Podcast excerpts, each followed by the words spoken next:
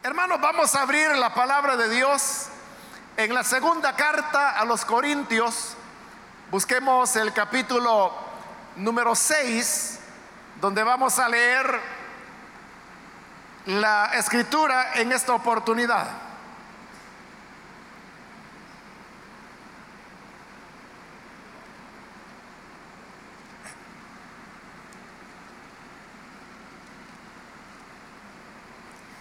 Dice Segunda de Corintios capítulo 6, versículo 1 en adelante. Nosotros, colaboradores de Dios, les rogamos que no reciban su gracia en vano. Porque Él dice, en el momento propicio, te escuché y en el día de salvación te ayudé. Les digo que este es el momento propicio de Dios. Hoy es el día de salvación. Por nuestra parte, a nadie damos motivo alguno de tropiezo para que no se desacredite nuestro servicio. Más bien, en todo y con mucha paciencia, nos acreditamos como servidores de Dios en sufrimientos, privaciones y angustias, en azotes, cárceles y tumultos, en trabajos pesados, desvelos y hambre Servimos con pureza, conocimiento, constancia y bondad. En el Espíritu Santo y en amor sincero. Con palabras de verdad y con el poder de Dios. Con armas de justicia, tanto ofensivas como defensivas.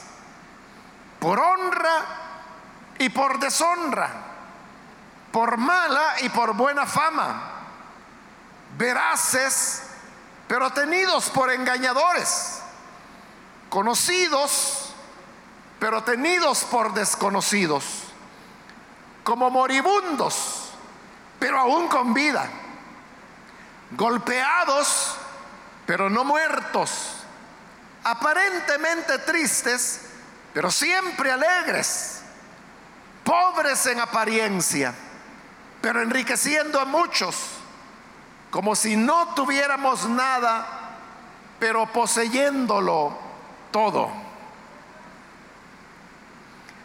Amén. Hasta ahí vamos a dejar la lectura. Pueden, por favor, tomar sus asientos, hermanos y hermanas.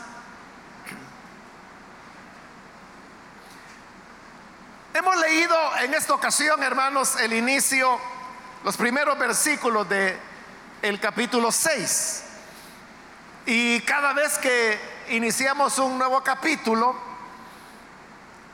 ya sea de primera o segunda de Corintios, yo me he detenido un momento para poderle recordar eh, cómo es que se compusieron las que hoy conocemos como primera y segunda de Corintio. Y creo que en esta ocasión es todavía más importante por el hecho de que hay algunos hermanos que probablemente no han estado recibiendo esta, este estudio que primero fue de Primera de Corintios, ahora estamos en Segunda de Corintios, porque le tocaba congregarse en otro día de la semana. Pero a partir de la redistribución que hemos hecho hace un mes, un poquito más de un mes tal vez, eh, algunas hermanos y hermanas con sus zonas pues tuvieron que pasar a este culto. Entonces, no me voy a extender mucho, solo resumo en que se sabe que entre Pablo y la iglesia de Corinto hubo una correspondencia bastante nutrida. Hasta este momento se han logrado identificar en lo que hoy llamamos primera y segunda de Corintios, por lo menos seis cartas que Pablo envió a los corintios. Muchas de estas cartas que Pablo envió tuvieron su respuesta, porque Pablo en distintos momentos, eh, sobre todo de Primera de Corintios, hace alusión a las cosas acerca de las cuales los corintios le habían escrito a él. Lógicamente, las cartas que la iglesia de Corinto le envió a Pablo, esas se perdieron. Por una razón bien sencilla, y es de que eran cartas de, de los hermanos, donde le hacían preguntas a Pablo, y por ser cartas de, de iglesias no fueron preservadas, en cambio las que Pablo escribió, esas sí fueron guardadas porque eran escritas por un apóstol del Señor. Entonces, como le digo y repito, se han identificado por lo menos seis cartas que Pablo envió a los corintios. Para poderlas distinguir, los especialistas, y más que todo aquellos que se enfocan en el estudio de Pablo y de sus cartas,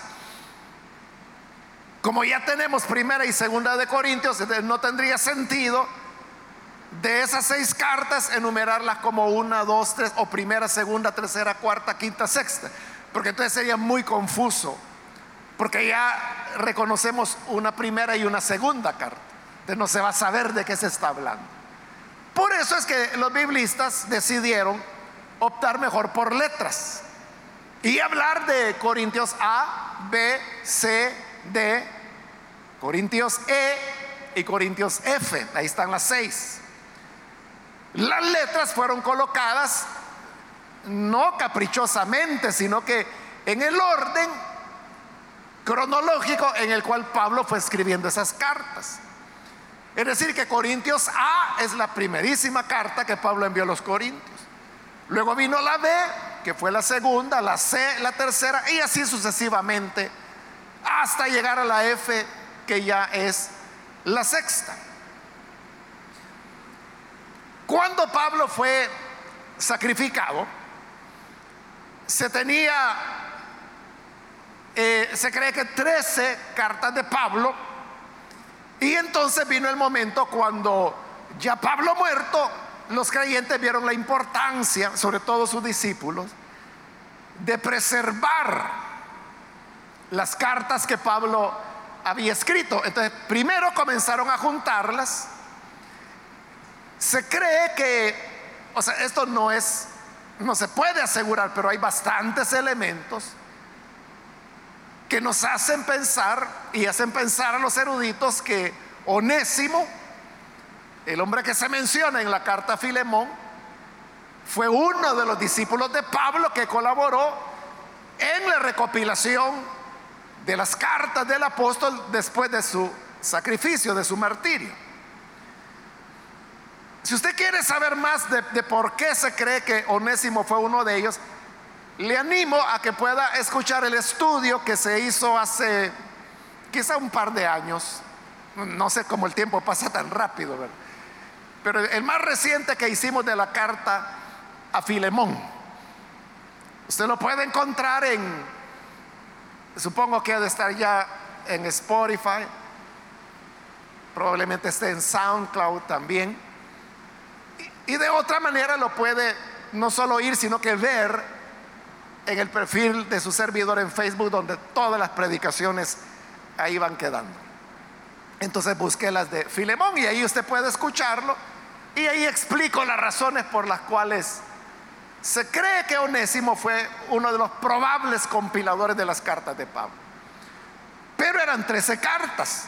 Y como usted sabe que los primeros creyentes, pues la, base eran judíos, entonces ellas tienen una idea cabalística, podría decir, acerca de los números. Y resultaba que 13 no era un número que tuviera mayor sentido bíblico. Entonces ellos no podían votar las cartas de Pablo. Entonces lo que hicieron fue que comenzaron a fusionarlas para poder reducir de 13 a 7 cartas solamente.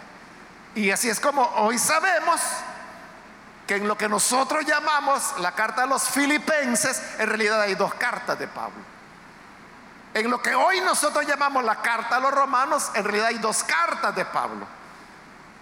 La primera más larga que va del capítulo 1 al 15 de Romanos, que es la carta a los romanos.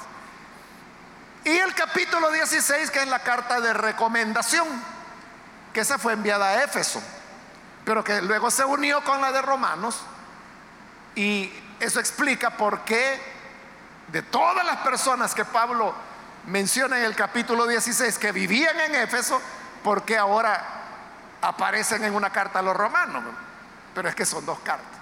Y las seis cartas que Pablo envió a los corintios, las unieron para formar lo que hoy nosotros conocemos como primera y segunda de Corintios. En primera de Corintios encontramos dos cartas, que es Corintios A y Corintios B. Cuando estudiamos primera de Corintios, yo le fui diciendo qué porción pertenecía a Corintios A y qué otra pertenecía a Corintios B. Porque están ambas en primera de Corintios. Pero en segunda de Corintios, que es lo que hoy estamos estudiando, es un poco más complejo porque aquí son cuatro cartas. Es decir, Corintios C, Corintios D, E y F.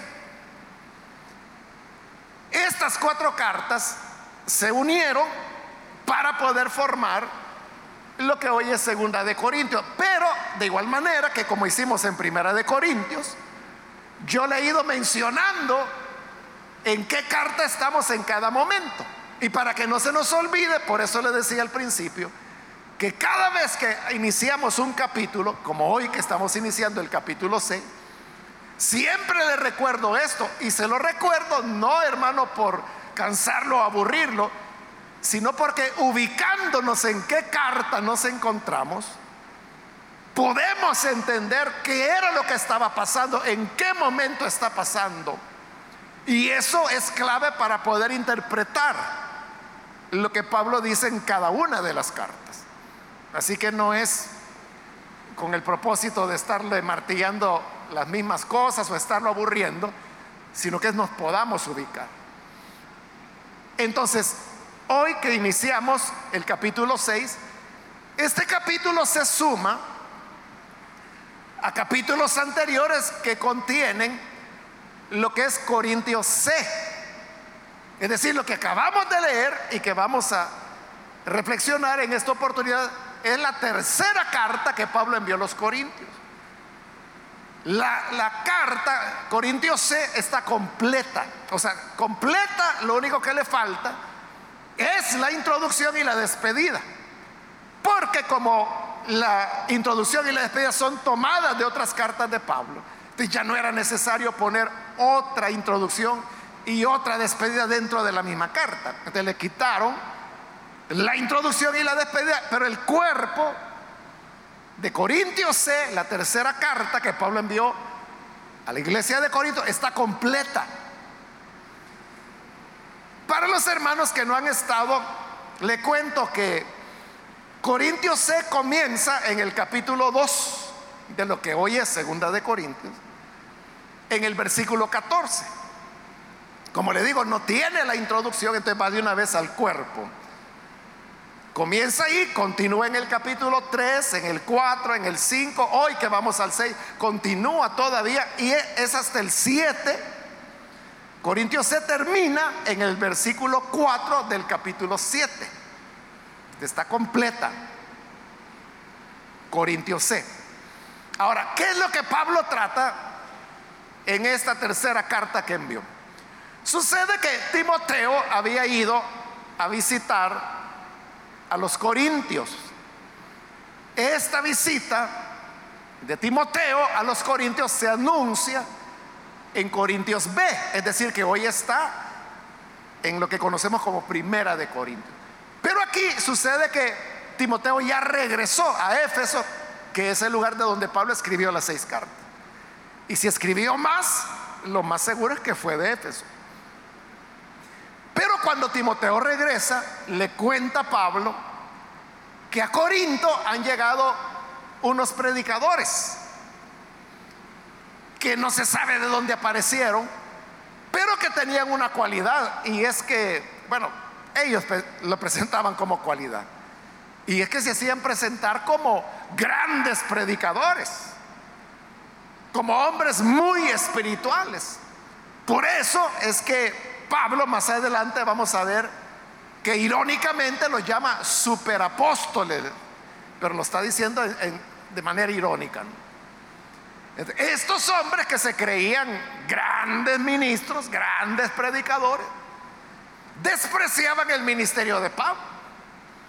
Y habían llegado a Corinto diciendo de que Pablo no era un verdadero hombre de Dios, que él no era un auténtico apóstol, que él era un hombre que no tenía palabra porque un día decía una cosa y luego decía otra. Y esto era porque como ya lo vimos anteriormente, Pablo les había prometido a los corintios ir a visitarlos, pero luego Pablo no fue. De eso se aprovecharon estos supercristianos o supercreyentes para decir, ya ven, Pablo les dijo que iba a venir y no vino, ese hombre no tiene palabra, ¿cómo es que le andan creyendo? Por eso es que ya pasamos la parte cuando Pablo les explica, mire, es cierto, yo les dije que iba a ir, pero no fui. Pero hoy quiero decirles por qué. Y es que no quiero ir para que volvamos a tener roces, que es lo que había ocurrido en una visita anterior de Pablo. Pablo prefirió no ir para no tener esos roces y en su lugar prefirió enviar una carta. Entonces lo que hace Pablo en esta tercera carta es que se defiende de esos que lo están denigrando. Y como lo he explicado y lo he dicho varias veces y se lo vuelvo a repetir, no es que Pablo se esté defendiendo él porque está preocupado de su nombre, de su imagen. No, él no está preocupado por eso. Lo que a él le preocupa es que están diciendo que él no es un siervo de Dios, que él no es un apóstol de Jesucristo. Entonces, si no es un siervo de Dios, este significa que lo que él enseña no es el Evangelio. Eso sí le preocupaba a Pablo. Porque Pablo era quien les había llevado el Evangelio a los Corintios. Pero ahora estaban diciendo que él no era un ministro, que no era de confiar, que no había que creer su palabra. Momento, momento, dijo Pablo. O sea, de mí pueden decir lo que quieran. Y eso no era problema para Pablo, al contrario. Y es lo que vamos a ver ahora que para él mientras peor hablaban de él, mientras más despectivamente se refería, para él eso era lo que lo acreditaba como siervo de Dios. Entonces, que hablaban de él, ese no es problema. El problema era que se ponía en riesgo el Evangelio. Entonces Pablo se ve en la necesidad de defender su ministerio, porque defendiendo su ministerio defiende el mensaje que es el Evangelio. En eso, hermanos, está la carta y así es como llegamos al capítulo 6. Solo les recuerdo lo que vimos en la última oportunidad. Y es que Pablo estaba diciendo que Dios en Cristo estaba reconciliando al mundo con Él. Y que Él levanta a los creyentes para que sean portavoces de ese mensaje de reconciliación. Y por eso es que él dice que ellos han sido levantados como embajadores de Cristo.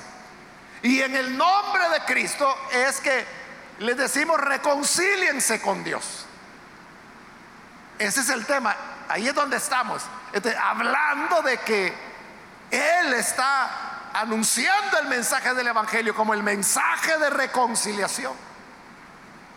Ahora dice en el versículo 1, nosotros, colaboradores de Dios, les rogamos que no reciban su gracia en vano.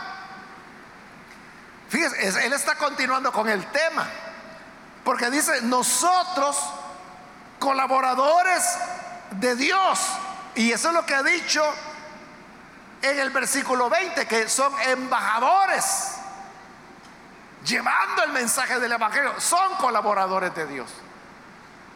Pero note que anteriormente lo que él dijo es que son embajadores invitando al mundo a que se reconcilie con Dios. Se está dirigiendo a los creyentes. aquí no le está hablando al mundo, le está hablando a los creyentes. Y le dice, nosotros colaboradores de Dios, le rogamos que no reciban la gracia en vano. Es decir, ellos, los ministros del Señor, como colaboradores de Dios, no solo se preocupaban porque las personas creyeran al Evangelio, lo cual estaba re bien, también se preocupaban porque los que ya habían creído no recibieran esa gracia en vano. ¿Y por qué Pablo les dice eso? Porque su, su fe, su confianza en el Señor estaba en peligro. ¿Por qué?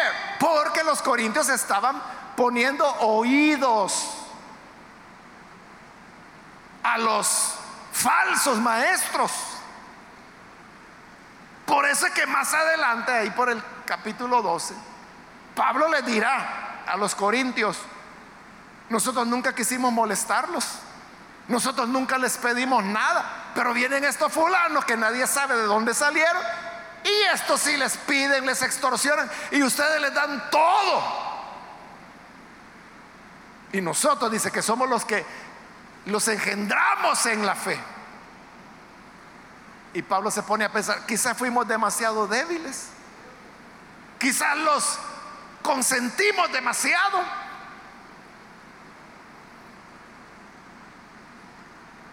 Si ellos estaban oyendo a personas que decían que Pablo no era un ministro del Evangelio, entonces todo lo que él había enseñado no era cierto. Y eso los ponía en riesgo de que la gracia que habían recibido fuera en vano. Por eso los exhorta en el versículo 2 y dice, citando al profeta Isaías, porque él dice, o sea, el Señor, en el momento propicio te escuché y en el día de salvación te ayudé. O sea, eso es lo que dice Isaías. Y de ahí Pablo saca una aplicación cuando dice, les digo que este es el momento propicio de Dios. Hoy es el día de salvación. Es decir, Isaías hablaba que él oiría al necesitado en el momento propicio en el día de salvación. Y Pablo dice, hoy es ese momento propicio. Hoy es el día de salvación. Pablo está hablando de un tiempo especial que hay que aprovecharlo. En griego, realmente hay más de dos, pero para no alargar tanto la cosa, hay dos palabras, le voy a decir, en griego que se pueden traducir tiempo. La primera palabra es la palabra cronos. Eso es en griego. Entonces de cronos vienen palabras en español, porque el griego es uno de los sustratos de latín y de latín del español, ¿verdad? Así es como en español nosotros tenemos varias palabras que vienen del griego. Entonces de cronos, que es tiempo, Viene, por ejemplo, cronómetro. ¿Qué es eso, verdad? Esa es una palabra griega completa, o sea, tanto cronos como metro, ambos es, griego. De cronómetro, que es el aparato con el cual se mide el tiempo. Un cronómetro, usted sabe que se usa para medir carreras, competencias, cuando son tiempos cortos. Pero también vienen otras palabras como cronología, por ejemplo cronológico. O sea, todas esas palabras en español tienen como raíz el griego cronos. Y eso le da el sentido de, qué significa cronos, o sea, tiempo. Está hablando del tiempo cronológico, del tiempo del reloj, del tiempo que se mide con el calendario, el tiempo que está transcurriendo. Pero la otra palabra es la palabra kairos. Para esa palabra en español nosotros no tenemos un equivalente. No hay una palabra que traduzca exactamente cronos, perdón, kairos. Y como no la hay, entonces lo que hizo Casiodoro de Reina es que la tradujo tiempo igual que cronos, pero es diferente. Porque cronos no es el tiempo cronológico, sino que cronos es un momento específico, un momento clave, un momento determinante. Y cronos es la palabra que Pablo utiliza cuando habla de el momento propicio, citando a Isaías.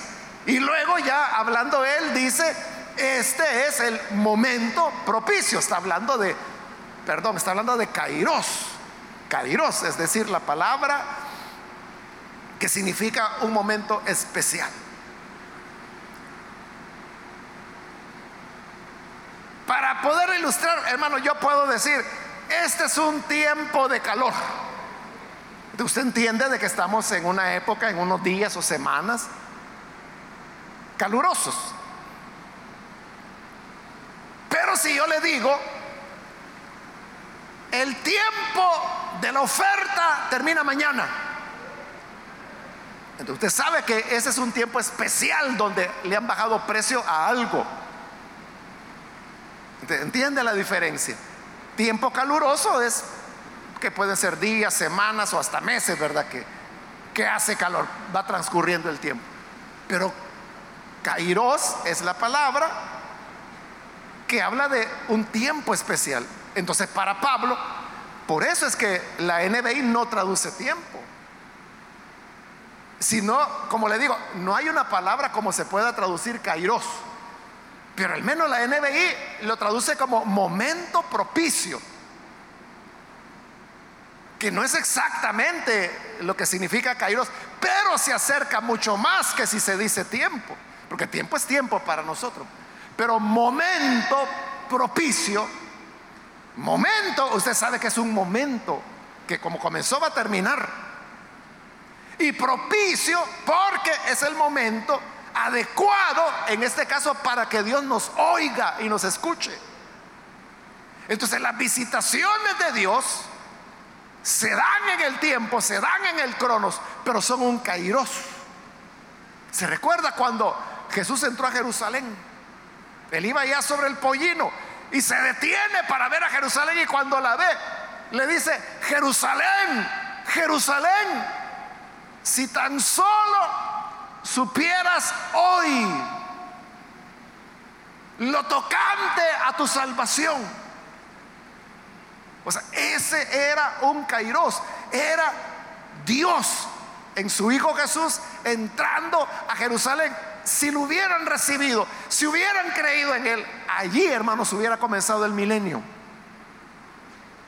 Pero el Señor le dijo, pero ustedes no entienden que este es el tiempo, es el kairos para su salvación. No lo entendieron, lo mataron mejor. Entonces seguimos esperando el reino, porque no lo recibieron en ese momento. ese es un kairos, es una visitación especial. Yo hermano siempre lo he comparado, quizás no es la mejor comparación, pero para dar una idea. Es como las puertas de un ascensor, que usted sabe que se abren para que usted entre, pero no van a estar abiertas todo el tiempo. Hay un momento en que empiezan a cerrarse. En el momento en que se abre, usted tiene que entrar. Porque luego la puerta se va a cerrar. Así es el cairo de Dios. Es una visitación de Dios que comienza en un momento, pero eso va a terminar. Y el cronos, que es el tiempo, ese va a seguir transcurriendo. Entonces Pablo lo que está diciendo es, en el kairos te escuché, en el día de salvación te ayudé. Les digo, dice Pablo, que este es el kairos de Dios. Hoy es el día de salvación. Entra antes que se vaya a cerrar la puerta. Ese es el sentido de lo que Pablo está diciendo. Que no hay que desaprovechar la gracia del Señor. Y habiendo hecho esa exhortación, continúa en el versículo 3 diciendo, por nuestra parte, a nadie damos motivo alguno de tropiezo para que no se desacredite nuestro servicio. O sea, porque si Pablo está diciendo, este es un momento especial, hay que aprovecharlo, es el tiempo de salvación. si así es la cosa y el Evangelio es anunciado por los ministros, entonces lo menos que podemos hacer, dice Pablo, por nuestra parte, es no darle a nadie motivo de tropiezo. Porque si el tiempo es corto y es un momento propicio, y si yo estoy sirviendo de tropiezo, entonces en lugar de estar colaborando con el Kairos de Dios, lo estoy estropeando. Por eso dice Pablo, que Dios nos libre. Lo que hacemos nosotros por nuestra parte, dice, es no darle a nadie motivo de tropiezo para que no se desacredite nuestro servicio. O sea, lo que Pablo tanto había cuidado era lo que ahora esos supuestos espirituales le estaban dañando, le estaban criticando. Pero ante esas críticas, Pablo vuelve a sacar sus credenciales, que ya lo hizo anteriormente, ya lo vimos. Pero hoy lo va a repetir porque para él esto es algo muy importante. Y aquí, hermanos, ya que Pablo va a hablar de sus credenciales, ¿qué es lo que determina que él es un verdadero ministro del Evangelio? Podemos preguntarnos, ¿qué es lo que demuestra que un ministro verdaderamente es de Dios? ¿Qué lo demuestra? Si yo le pregunto, hermano, hermana, ¿cómo podemos saber cuándo un hombre es verdaderamente de Dios? ¿Cuándo tiene un verdadero ministerio? Podemos decir varias ideas, ¿verdad? Alguien dirá, bueno, pues un verdadero ministro es aquel que a quien Dios lo respalda. Esa es como empujar la pelota para adelante, ¿verdad? Porque uno podía... ¿Y qué es respaldo? O sea, ¿qué es lo que usted entiende que Dios respalda? Pero es una respuesta. O alguien dirá, pues, es aquel que tiene fruto de la tarea que hace. Otro podrá decir, pues para mí la credencial de, de un ministro es cuando todos hablan en bien de él una persona de quien todos están contentos. Es otra opinión. Otros podrán decir, pues para mí un auténtico ministro es aquel que sabe lo que está enseñando. Pero de nuevo, ¿verdad? Es como empujar la pelota hacia adelante. ¿Y qué es saber? ¿Cómo sabemos que sabe? Entre algunos era, bueno, que tiene que tener títulos. Los títulos son los que lo acreditan. Pero lo extraño es de que para Pablo ninguna de esas cosas acredita a un ministro. Y esto es lo extraño, ¿verdad? Que para Pablo lo que lo acredita él, y es lo que va a decir, lo que lo acredita como ministro, fíjese, es el sufrimiento. Mire qué cosas. El sufrimiento. Por eso es que Pablo se pone a contar ahí de sus sufrimientos de los maltratos, de los insultos, de las apaleadas, de las cárceles. Entonces, note, él tiene una idea bien diferente porque nosotros podemos tener quizás la idea de que el ministro es alguien que tiene que estar nítido, bien peinadito, bien rasuradito, que nadie, hermano, le, le va a tocar, pero ni con un dedo la mejilla. Para Pablo esa era demostración de que ese fulano era nada. Como él lo dice en su carta a los Gálatas, yo llevo las cicatrices de Cristo en mi cuerpo. Así que por favor que ya nadie me esté molestando. entonces, note, para Pablo lo que lo acreditaba como ministro no era tener la rasurada nítida y bien peinadito y bien vestidito y con la camisita bien blanca. No, Pablo se abría la ropa y decía, mire, las cicatrices, los golpes, las heridas, los, las pedradas que me han tirado. Y se les tiraban no por amor, por odio. Eso era lo que a él lo, lo confirmaba como ministro. Es importante, hermanos, que tengamos una idea bíblica de qué es lo que avala o cuáles son las credenciales de un verdadero ministro del Señor. El ministro a quien todo mundo lo alaba, ese no es ministro de Dios. Eso es lo que Pablo dice. El ministro de Dios es aquel que va a ser odiado, que va a ser insultado, que va a ser golpeado, que va a ser encarcelado, que va a pasar necesidades. Entonces, son varios versículos. Comienza en el 4 diciendo, más bien, en todo y con mucha paciencia, nos acreditamos, oiga, ahí está. O sea, ¿qué lo acredita como servidor de Dios? ¿Qué es? ¿Cuál es la evidencia? ¿Cuáles son? Como dijo anteriormente Pablo, las cartas que lo van a recomendar a él. No eran cartas como la de esos super espirituales que andaban pidiendo en todas las iglesias, no. Dice, nos acreditamos como servidores de Dios. ¿Cómo? En sufrimientos, privaciones, angustias, azotes, cárceles, tumultos, trabajos pesados. Y puedo, seguir leyendo. Esas son las acreditaciones, dice. Eso es lo que demuestra que somos siervos de Dios. Cuando uno lee, hermanos, eso que yo estaba leyendo, uno nota que, ¿cómo le diría? Hay como cierta música, voy a decir, en la lectura. Está hablando de sufrimientos, ¿verdad? Pero aunque está hablando de sufrimientos, cuando uno lee, sobre todo en voz alta, uno oye que hay como cierto ritmo.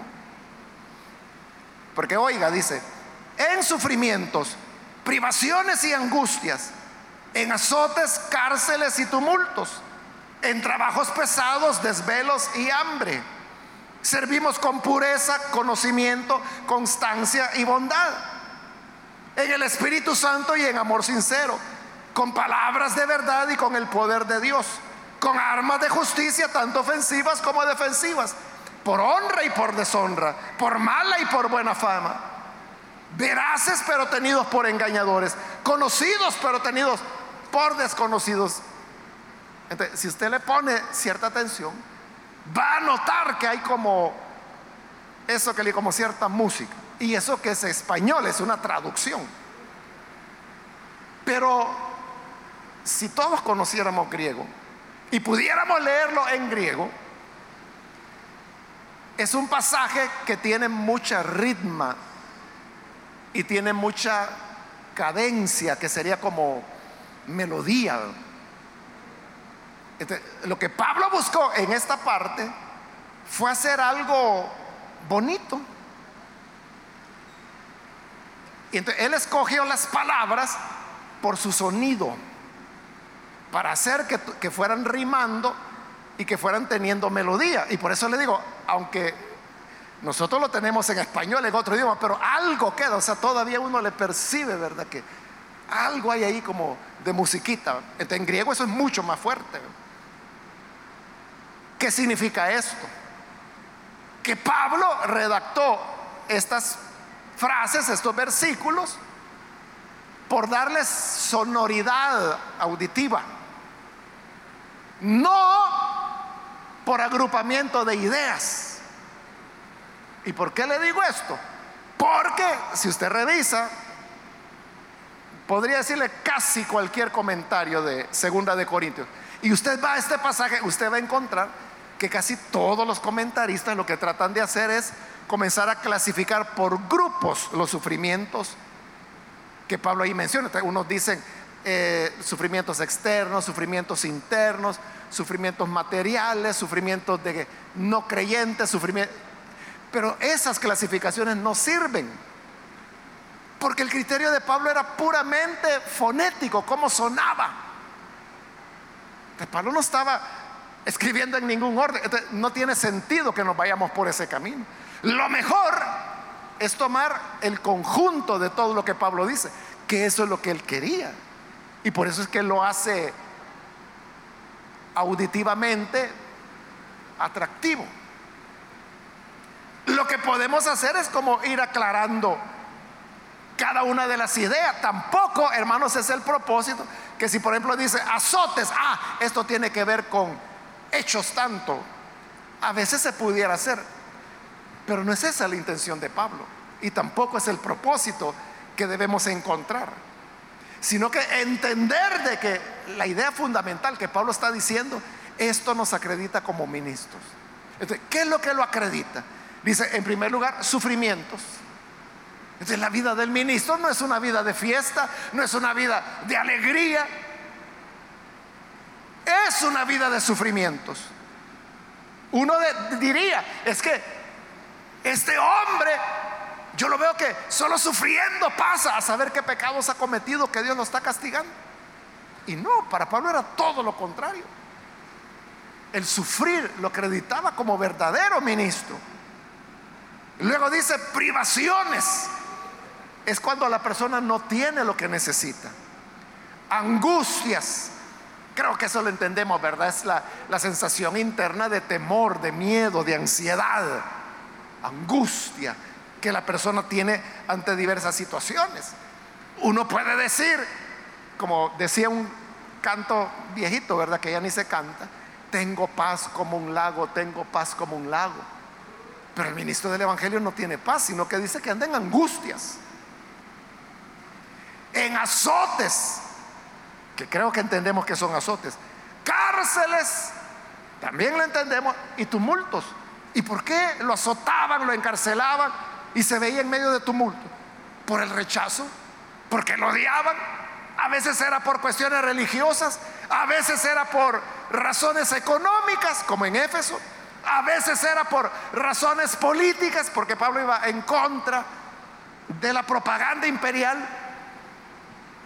El hecho de que a él le tocaba afrontar azotes, cárceles, tumultos, pero eso para él no era una vergüenza. Es lo que dice Pablo en Filipenses, no se avergüencen de mí, preso por causa del Señor. Porque esa es la verdad, no estoy preso por criminal, por ladrón, por mentir, por estafar, por matar. Estoy preso por causa del Evangelio, por fidelidad a Él, por decir lo que Dios quiere que se diga. Eso lo acreditaba como ministro. En trabajos pesados. El ministerio, hermano, no es tan fácil como la gente piensa. Porque la gente cree que el ministerio es, aquí hermanos, los ¿qué? 40 o 50 minutos o 60 que uno predique. O sea, para poder traer esto acá, hay un trabajo, hay estudio, hay conocimiento, hay vivencias que se han tenido que pasar. Entonces Pablo, el ministerio, lo describe como trabajo pesado. En una época cuando los trabajos eran muy pesados, porque era agricultura, era la pesca. Pero comparado con eso, ser ministro era trabajo pesado. Desvelos, hambre. Eso, hermano, se produce en el ministerio mucho más de lo que usted se puede imaginar. Antes, hermanos, cuando el Evangelio comenzó a venir en el país y que sobre todo se extendía en las áreas rurales, una de las críticas que le hacían a los pastores es que le llamaban come gallina. Porque la gente, o sea, claro, los hermanos cuando se sentían agradecidos por lo que el Evangelio significa, invitaban, podían invitar al pastor o llegaba un pastor, un predicador invitado, le preparaban la gallinita. Pero esas son ocasiones. De Pablo está hablando de, de hambre, y no solamente, hermano, porque no hay para comer. A veces sí hay, pero lo que no hay es el tiempo para poderlo hacer. Porque en ese contexto lo está hablando. De trabajo pesado, de desvelo. O sea, el desvelo no es por andar, hermano, viendo no sé qué verbena en tal lugar, ¿verdad? Es por el trabajo. Y así el hambre. Servimos, dice, con pureza es decir, e, el servicio, hermano, es sincero. Es sincero. O sea, el, ministro de verdad es alguien que tiene que querer servir. El ministro tiene que amar a las personas, tiene que disfrutar a las personas, relacionarse con ellas. O sea, e, el ministro que no tiene calor en su corazón para las personas, quién sabe que si será buen ministro. Entonces, esa sinceridad es la que Pablo está diciendo, servimos con pureza, O sea, no hay malas intenciones, no hay agendas escondidas, es un servicio sincero a Dios. Continúa diciendo, conocimiento, porque no crea que predicar el Evangelio es de, cualquier sencillo, ¿verdad? O cualquier ocurriente que venga a gritar lo que se le ocurra.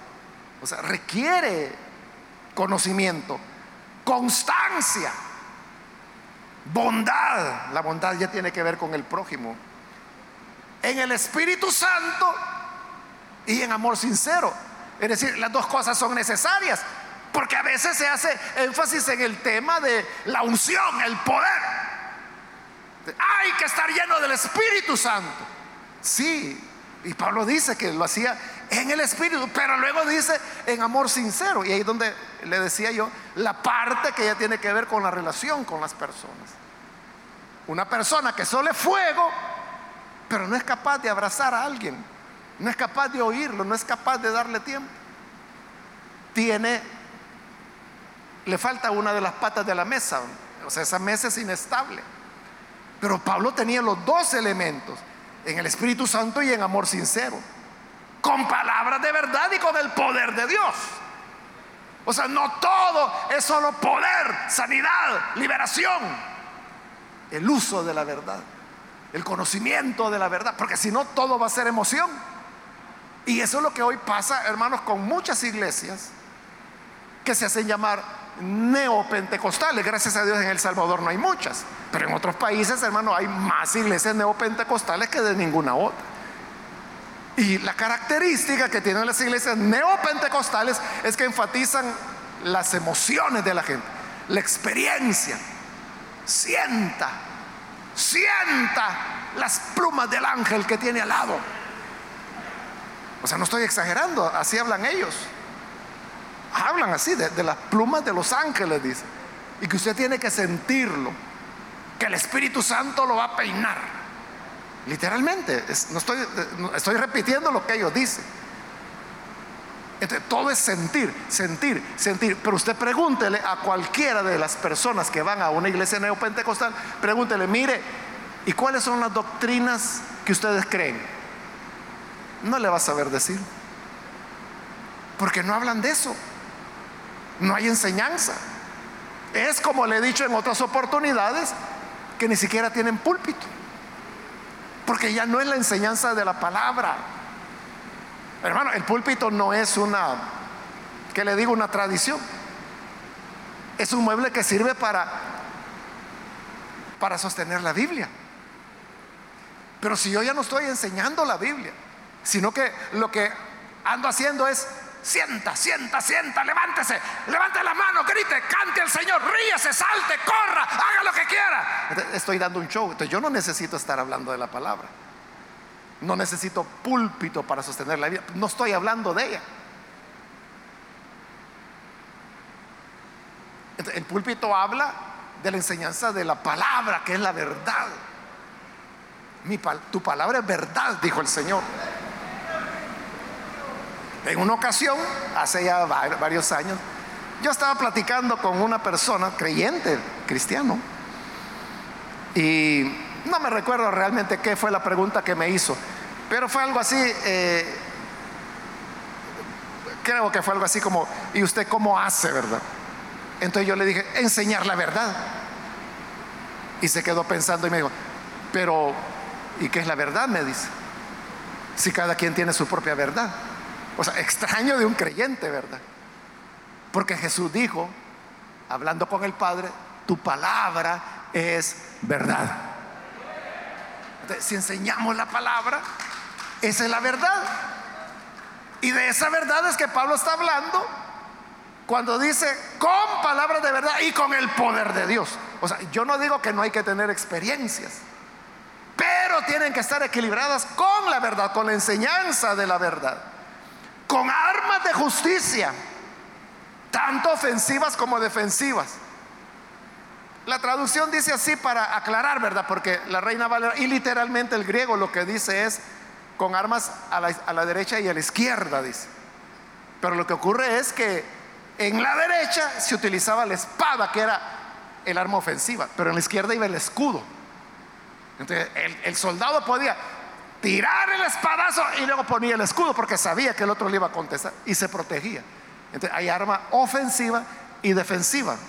Entonces derecha e izquierda lo que significa es lo que dice ahí en la NBI, Armas de justicia, tanto ofensivas como defensivas.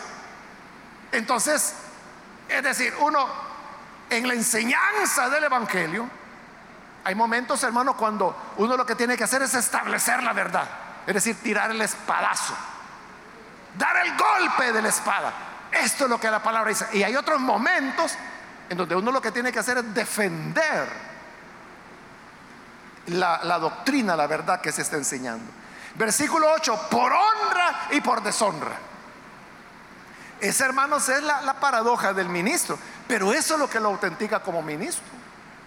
Y es que hay personas que esos ministros los honran, los ven como siervos de Dios, pero hay otros que los deshonran. Dicen, no, si este es un sinvergüenza, no, si este es un mentiroso, no, si este no es siervo de Dios.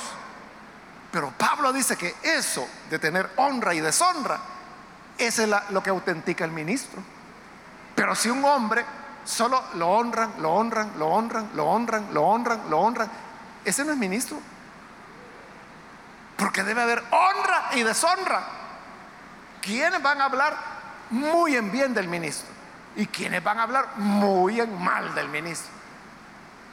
Pero eso es lo que nos acredita, dice Pablo, en honra y en deshonra, por mala y por buena fama. Igual, ¿verdad? Ministros que tienen muy buena fama y que dicen, ese es un hombre de Dios. Pero no falta el que dice, ah, no, ese es un sinvergüenza. No, no, si ese, ya todo el mundo sabe que es un aprovechado. Así toca. vivir en esa tensión es lo que garantiza que ese es un verdadero ministerio. Veraces, pero tenidos por engañadores. Entonces, Pablo enseñaba la verdad, como hemos dicho, enseñaba la palabra, pero la gente decía que estaba mintiendo, que estaba engañando a las personas. Es lo que le decían de él, que su palabra no era confiable, porque un día decía una cosa, otro día decía otra. Pero cuando se trataba de la palabra de Dios, ahí Pablo no se movía. Entonces la gente decía, él es veraz, pero otros decían, no, él es engañador. Conocidos, pero tenidos por desconocidos. Los que lo conocían tenían a Pablo como la autoridad para definir cuestiones de, doctrina y de conducta. Y los que no lo reconocían, no, si ese no es nadie, o sea, lo desconocían. No le daban el valor, no, no le hagan caso, ese es mentiroso, ese es corrupto. Entonces dice Pablo, conocidos, pero tenidos por desconocidos, como moribundos, pero aún con vida. Porque algunos decían, no, no, sí, ya está en las últimas, ya se va a morir. Porque recuerde que la condición de Pablo no era tan fuerte físicamente. Entonces dice, algunos nos tienen por moribundos, pero aquí estamos vivos y seguimos enseñando. Golpeados, pero no muertos. Porque ellos pensaban que al golpearlo, al insultarlo, a denigrarlo, hoy sí, terminamos con él. No, decía Pablo, nos golpearon, pero no estamos muertos. Seguimos adelante. Para desgracia, no me mataron bien. Así que aguántense, voy a seguir hablando la palabra de Dios. Versículo 10. Aparentemente tristes, pero siempre alegres. Es decir, alguno, no, si ese ni gozo tiene, si ya ni canta, ya ni levanta las manos. Nos tienen por tristes, dice Pablo, pero siempre estamos felices. Tenemos una felicidad, aún en medio del sufrimiento, de las cárceles, de los azotes, de los desprecios, de la mala fama, de la deshonra. Somos felices, dice Pablo. Pobres en apariencia, pero enriqueciendo a muchos. Porque en la carta que Pablo envía a los filipenses, que es una carta donde está agradeciendo por las ofrendas que le enviaron, Pablo dice, hemos aprendido, Dios nos ha enseñado a tener abundancia y a tener escasez, a tener saciedad y a tener hambre. Por todo estamos enseñados, decía Pablo. había momentos en que Pablo pasaba verdadera pobreza y sin embargo andaba recogiendo una ofrenda para los pobres de Jerusalén. Mientras él era pobre, estaba bendiciendo y enriqueciendo a otros. Así es la vida del ministro, pobres en apariencia, pero enriqueciendo a muchos, como si no tuviéramos nada, pero poseyéndolo todo. Porque quien miraba a Pablo, y no pues allá en la carta de Timoteo segunda, le dice, por favor, tráeme la capa que dejé en casa de Carpo. O sea, e-, él solo una tenía. Y se le olvidó, no la llevó. Está pidiendo que se la lleven de un país a otro. Entonces diría, bueno, este es un hombre pelado, que no tiene pero ni para comprar otro abrigo, otra capa. hoy Pablo dice, parecemos que no tenemos nada, pero en realidad lo poseemos todo. O sea, no todo lo material, pero sí todo el conocimiento, la gracia, el poder, la misericordia que el Señor ha dado. El ministerio de la reconciliación. Entonces note, ¿qué es la evidencia de un verdadero ministerio? Eso, el dolor, el sufrimiento, no como los otros, ¿verdad? Que no, es que mire, yo he predicado en 40 países. Yo he predicado, ya vengo de predicar de Éfeso, ya vengo de predicar en, todas las iglesias. Y pedían cartas de recomendación. Decían, mire, aquí está donde fulano me recomienda. Mire, el evangelista no sé qué, aquí me está recomendando. Pablo decía, ¿quieren ver nuestras recomendaciones? Pues aquí están, sufrimiento, cárcel, deshonra, mala fama, Eso lo autenticaba como ministro. ¿Por qué? Porque la clave del Evangelio es la cruz. Es la muerte. Es lo que Jesús dijo. Si el grano de trigo no cae a tierra y muere, se queda solo. Hermanos y hermanas, dentro de la obra de Dios, no todo es alegre, no todo es felicidad, ese canto también viejito, ¿verdad? Que yo me gozo lunes, yo me gozo martes, miércoles también. Yo me gozo jueves, yo me gozo viernes, sábado también. Al llegar domingo sigo con el gozo. O sea, todo es de gozo, ¿verdad? Lunes yo me gozo, martes yo me gozo. O sea, eso puede ser, hermano, la experiencia, no sé, de un niño o algo así. Pero en el caso del ministro, no.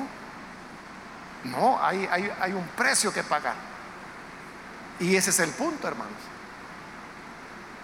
si estamos dispuestos a pagar el precio. Porque si usted quiere servir a Dios acostado en una hamaca, o sea, no lo va a hacer ni un trimestre. Pero la obra de Dios demanda. O sea, van a hablar en mal de usted, no le van a dar las gracias.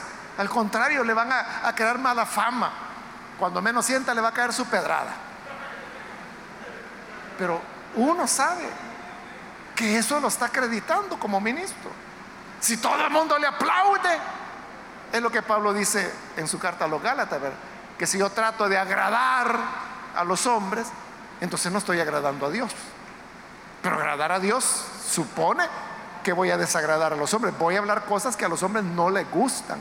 Y claro, van a reaccionar, lo van a insultar, le van a decir que es mentiroso, van a decir linduras de usted. Pero esa es la fidelidad a Dios. Así que hermanos y hermanas, no nos desalentemos. Al contrario, sintámonos como Pablo confirmados, porque dice, estas son nuestras credenciales de nuestro servicio a Dios. Vamos a orar, vamos a cerrar nuestros ojos y antes de hacer, hermanos, la oración, yo quiero invitar a las personas que todavía no han recibido al Señor Jesús como su Salvador. Pero usted vino hoy a la iglesia y ha escuchado la palabra de Dios. A veces nosotros nos imaginamos la vida en Cristo como una vida de alegría, de fiesta continua, donde uno nunca va a tener problemas o dolor. Pero vemos en Pablo que no es así. Pero sabe algo, en medio del sufrimiento, en medio del desprecio, aquel que también sufrió desprecios y que murió en la cruz, estará a su lado para fortalecerla. Por eso yo quiero hoy invitar a aquellos amigos o amigas que hoy necesitan recibir a Jesús como su Salvador. En el lugar donde usted está, si quiere recibir a Jesús, póngase en pie para que podamos orar por usted. ¿Hay algún amigo o amiga que necesita recibir a Jesús? Puede ponerse en pie en este momento para que podamos orar por usted. Aquí adelante hay un hombre que pasa, Dios lo bendiga, bienvenido. Alguien más que necesita venir para recibir al Hijo de Dios. Puede ponerse en pie. Alguien más que anhela la salvación del Señor. Puede ponerse en pie. Y lo que queremos hacer es orar por usted. Pedirle a Dios que lo bendiga. Que lo visite muy bien, aquí de este lado hay otra persona. Dios lo bendiga, bienvenido. Alguien más que necesita recibir al Hijo de Dios puede ponerse en pie. Alguien más puede venir hoy. Recuerde que aquel que también fue despreciado, fue insultado, fue escupido en el rostro, fue golpeado sabe de qué se trata esto y por eso nos acompaña y está para darnos fuerzas en los momentos difíciles. Alguien más que necesita venir a Jesús, póngase en pie. Queremos orar por usted. Quiero también ampliar la invitación. Si hay con nosotros amigos o amigas que aún no han recibido al Señor como su Salvador, pero usted ha escuchado la palabra hoy. Yo le invito para que se reconcilie con Él. Los hermanos que se van a reconciliar pueden ponerse en pie, por favor. ¿Hay algún hermano, hermana que se alejó? Quizás por eso, porque usted no esperaba que iban a hablar en mal de usted. Pero el Evangelio es así. Y no debemos ver las cosas malas que dicen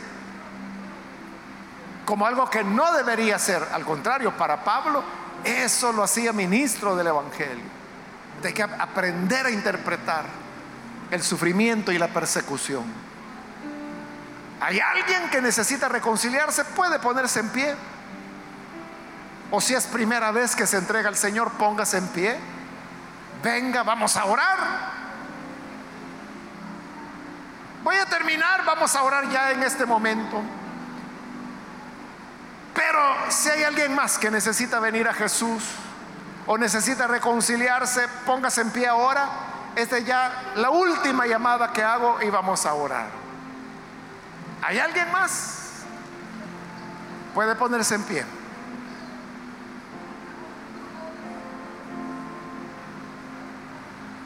A usted que nos ve por televisión le invito para que se una con estas personas que están aquí al frente, ore con nosotros y reciba también al Señor. Padre, gracias te damos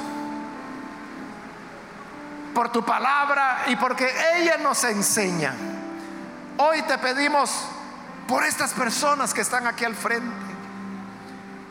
También por aquellos que a través de televisión, de radio o de internet están escuchando, viendo y se unen a nosotros en este momento para abrir el corazón, para recibirte. Señor, entra en estas personas, que tu espíritu more en ellos de hoy en adelante y para siempre. Y haznos entender cuando venga el sufrimiento que esto nos valida. Eso es lo que nos acredita como siervos, que no tengamos temor a la mala fama, a los comentarios, a lo que quieran decir, pues entendemos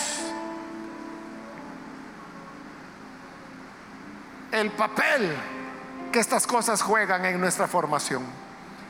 Ayúdanos entonces a perseverar. Ayúdanos a no recibir la gracia en vano, sino que podamos mantenernos en ella, ya que tú has dado el momento propicio y sabemos que hoy es ese momento propicio. Ayúdanos a aprovecharlo y a retener la gracia. En nuestra oración, en el nombre de Jesús. Amén. Amén.